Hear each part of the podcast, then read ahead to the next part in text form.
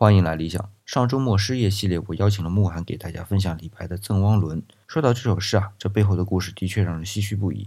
先说说汪伦的踏歌啊，踏歌是我们汉族很古老的一种歌唱形式，就是边唱边用脚来打节奏。很多人会认为汪伦和李白感情好，其实不那么简单。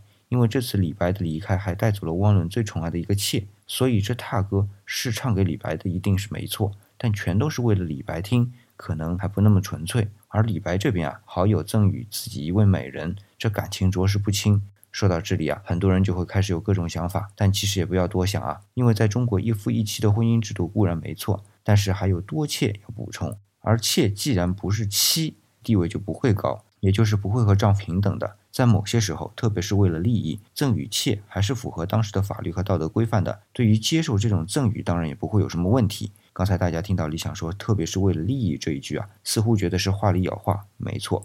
不过这话呢，咱下次说。